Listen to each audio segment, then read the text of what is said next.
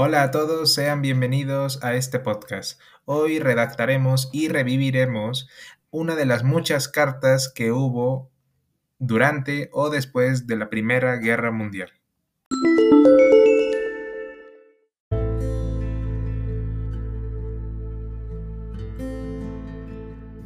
Y dice así, son las 11 de la mañana del día 11 del mes 11.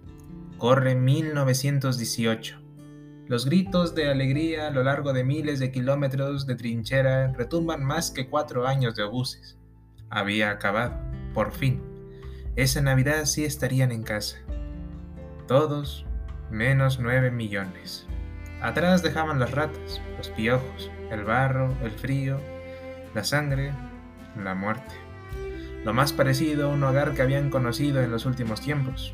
Un hogar miserable, como miserables manifestaban sentirse mucho en sus cartas. La guerra terminaba entre vítores, como comenzó, pero ya nada era igual.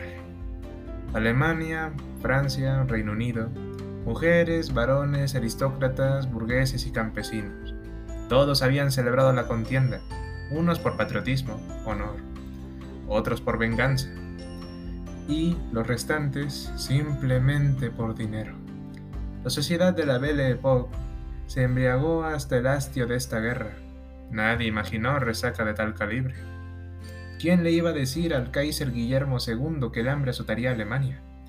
O a la sociedad francesa, que sus taxis, los que años antes habían llevado a millones de turistas a la exposición universal, terminarían trasladando soldados a la batalla de Marne para evitar que París cayera en manos de los boches, que era como llamaban los de la trinchera de enfrente a los alemanes. Nadie vio o quiso ver a la profundidad del pozo en el que se adentraban. Fue el 28 de junio cuando el asesinato del archiduque encendió la mecha. Un mes después, soldados de toda Europa respondían a la llamada de las filas de su patria. En semanas estaremos en París, decían otros. Para Navidad ya habremos entrado en Berlín, se prometían nosotros. Pero pasaron los días, las semanas, los meses, los años y varios países tuvieron que bajar la edad de reclutamiento debido al ingente número de bajas. En el caso de Reino Unido, donde no había servicio militar obligatorio, hubo que tirar de voluntarios, para finalmente acabar instaurándolo en el 16. La sociedad de ensueño de preguerra quedó sepultada en una trinchera.